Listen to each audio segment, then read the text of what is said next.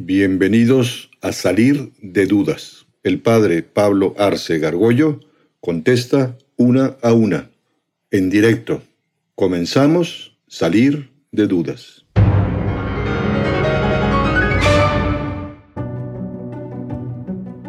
O sea, ¿cómo es el purgatorio? Sé que es un estado de purificación y una transición entre pues la tierra y el cielo. Sin embargo, como ya o sea, somos almas, ya no tenemos cuerpo, ya no aplica el tiempo para nosotros. Ya justo es, el, es la etapa en la que pasamos a la trascendencia, ahorita que hablábamos de esto. Esa es la primera. Después la segunda es un poco más bíblica, es por qué Dios creó el universo en fases y no todo de golpe, si es todopoderoso. Bien, te contesto las dos. La segunda es mucho más, es muy fácil, porque Finalmente, el relato que nosotros tenemos de la, creación, lo que leemos en el Génesis, que es un relato precioso, justamente en estos días en la iglesia estamos leyendo dentro de la misa cada día un pasaje desde, el inicio de la creación. Si alguien no ha leído el Génesis, le recomiendo que lo lea porque es muy interesante. Eh, pues, los, los, primeros capítulos del Génesis es la historia de la creación. Pero no es un libro escrito con carácter científico ni histórico, son relatos que se transmitieron oralmente unos a otros de, cosas que, más o menos Dios les explicó cómo había sido creado. Lógicamente Dios nos, nos contó, le contó a los nuestros primeros padres, Adán y Eva, les contó pues qué había hecho y cómo lo había hecho pues con, con, un lenguaje de tipo humano, con periodos. Eh, claro, por la traducción, por ejemplo, de que el, eh, siete días, ¿no? Seis, seis fueron de la creación y el séptimo fue de descanso el primer día hizo esto, el segundo este, y vio que era bueno, y el segundo, eh, el término hebreo es yom, yom es un gran periodo de tiempo, ¿no? ¿Pudo haberlo hecho todo en un instante? Pues sí, puede ser que sí. No tenemos ni idea cómo lo hizo. Esto es un relato para los seres humanos, no científico, no histórico, pues es una idea más o menos de cuál creación. Cuando lleguemos al cielo nos vamos a dar cuenta de lo que hizo Dios. Y yo creo que, Dios, por supuesto, puede hacer las cosas en, un santiamén, ¿no? ¿Eh? Eh, igual lo quiso hacer así, o sea, porque ponía una, digamos, una semilla de, vida para la generación del agua o de la tierra o de los animales, y a partir de unos datos genéticos, llamemos así, un ADN o una tal, pues él dice, se va a ir desarrollando y va a generar formas muy distintas. A mí eso no me preocupa, pues cómo lo hizo Dios ya lo sabremos al detalle, ¿no? Está científicamente. Pero bueno, esa pregunta me parece que es más sencilla. La segunda, respecto del purgatorio, sabemos muy poquito. Eh, sabemos eso, que existe el cielo, el infierno, el purgatorio, por revelación, Dios nos lo hizo saber. en realidad no es un lugar específico, es un estado del alma, un estado de, eh, que no sabemos cómo va a operar. La muerte separación alma y cuerpo, las almas están ahí, pero vamos a ser premiados y castigados como personas, es decir, como alma y cuerpo. Por eso la Iglesia Católica, como un, principio de, la revelación, es que al final de los tiempos vamos a resucitar, la resurrección de la carne, que es muy distinta a la metempsicosis hindú, a la, reencarnación. No, no es una reencarnación, vamos, el alma que se separó va, a volver a un cuerpo, vamos a, resucitar con un cuerpo. Eh, especial en la edad perfecta, no sabemos cuál es la edad perfecta, ya sin, sin enfermedades y con perfección todo el cuerpo, y ahí vamos a ser premiados porque actuamos como personas, con alma y cuerpo. ¿no? Ahora, ¿qué pasa con el tema del, del cielo, del infierno, el purgatorio? Pues la iglesia lo ha discutido, la teología, eh, el tema del purgatorio es como muy lógico. Jesucristo pone un ejemplo de, de, lo que es el cielo con un banquete, los invito a mi fiesta, es un banquete y venga, y invita a unos, muchos ponen pretextos para no ir a la fiesta, me acabo de casar, compré un terreno, tengo una yunta de bueyes, mejor no, tal. Y el, el, señor que está haciendo la fiesta le dice a sus criados, salgan a los caminos, inviten a más gente, y todavía falta gente, dice, salgan y oblíganlos a entrar aquí, ¿no? Y ya se llena el lugar, entra el Señor, nos cuenta nuestro Señor en una parábola, y hay uno que no tiene el vestido de bodas. ¿no? Le dice, oye, ¿cómo entras aquí si no tienes el vestido? ¿no? Y es un poco lo que pasa cuando uno muere y va uno a ver a Dios, que es el, amor, se va uno a dar cuenta de muchas cosas que, que, pudo haber hecho y no hizo, que no le atinó, digamos, al, blanco, que eso es el pecado, no, no darle al blanco, ¿no? Aún, de acuerdo al instructivo de Dios. Y entonces el mismo ser humano va a decir, es que yo necesito ponerme en condiciones para ver a Dios, me da pena. Eh, dejé un desastre en el mundo con mis acciones, con mis egoísmos, o con mis robos, o con mis maldades, o con mis mentiras. Tengo que hacer algo, ¿no? Tengo que purificarme. Esa es, esa es la... Pero exactamente cómo se va a dar eso no tenemos, no tenemos ni idea, ¿no? Ni, idea también de lo que es el cielo, ¿no? San Pablo, mi tocayo, fue llevado al cielo estando vivo. Eh, Dios le dio oportunidad de ver el cielo y cuando regresa de esa visión, pues dice, ni ojo vio, ni oído escuchó lo que Dios tiene preparados para los que lo aman, ¿no? o no quiso, o, o le dijo chitón, no te callas, no digas nada, o, era imposible expresarlo, ¿no?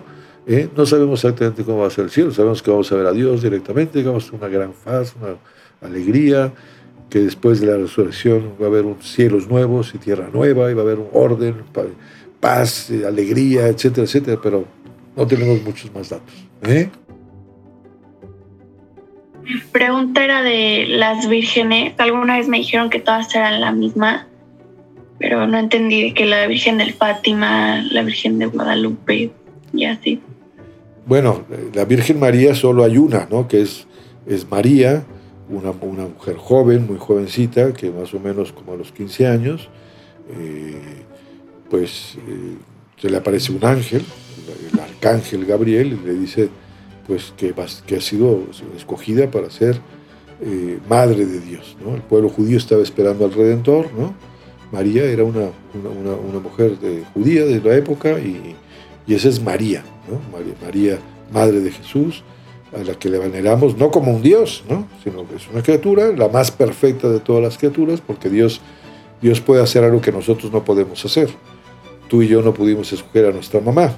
Suponiendo que pudiésemos escogerla, y tuviésemos poder y todo para hacerla, eh, probablemente escogeríamos a nuestra propia mamá y la llenaríamos de virtudes, y de dones, y de bellezas, y de todo, ¿no?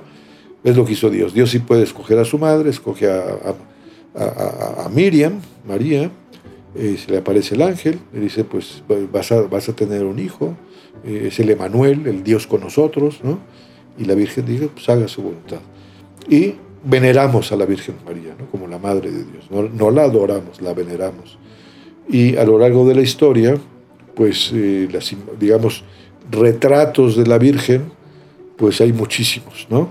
Claro, no tenemos retratos originales porque no existía la posibilidad de sacar fotografías de, la Virgen del siglo I de, después de Cristo, ¿no? en los primeros años.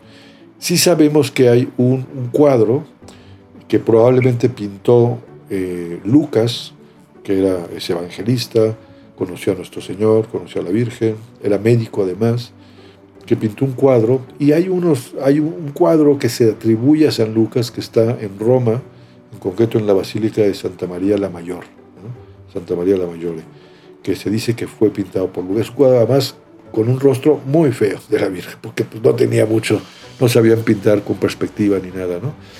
Pero bueno, a medida que fue venerando a la Virgen, pues querían tener como una representación. Ya en las catacumbas, eh, los primeros cristianos se escondían bajo tierra porque eran perseguidos, eh, pintaban pues algo representante a la Virgen. Quizá los textos, digo, lo, más antiguo no sea, lo de Lucas es muy dudoso, pero las catacumbas sí.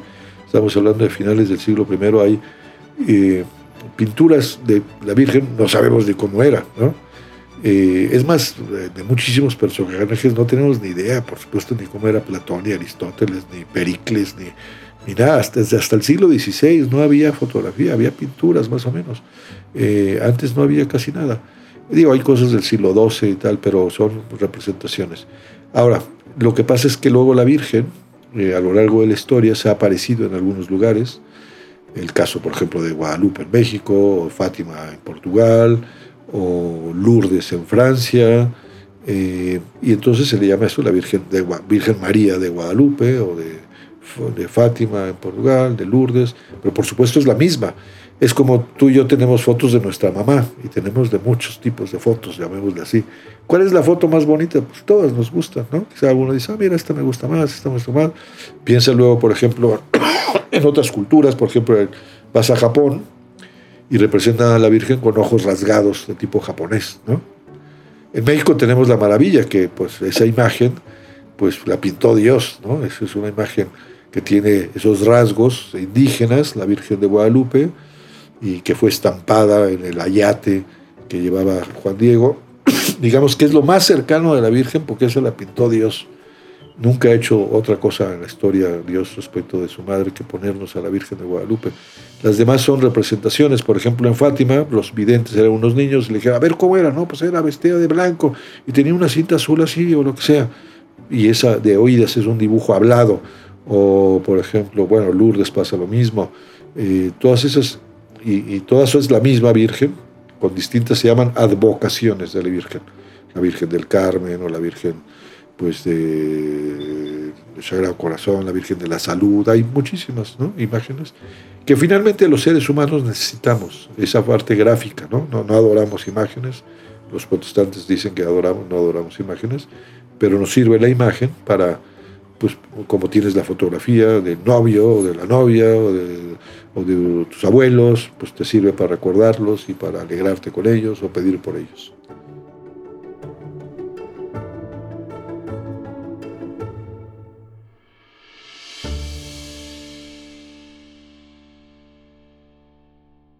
Atrévete a preguntar.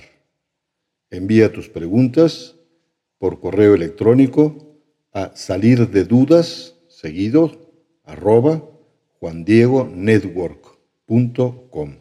Dinos también si quieres participar en vivo en una sesión por Zoom. Está claro, hay que salir de dudas.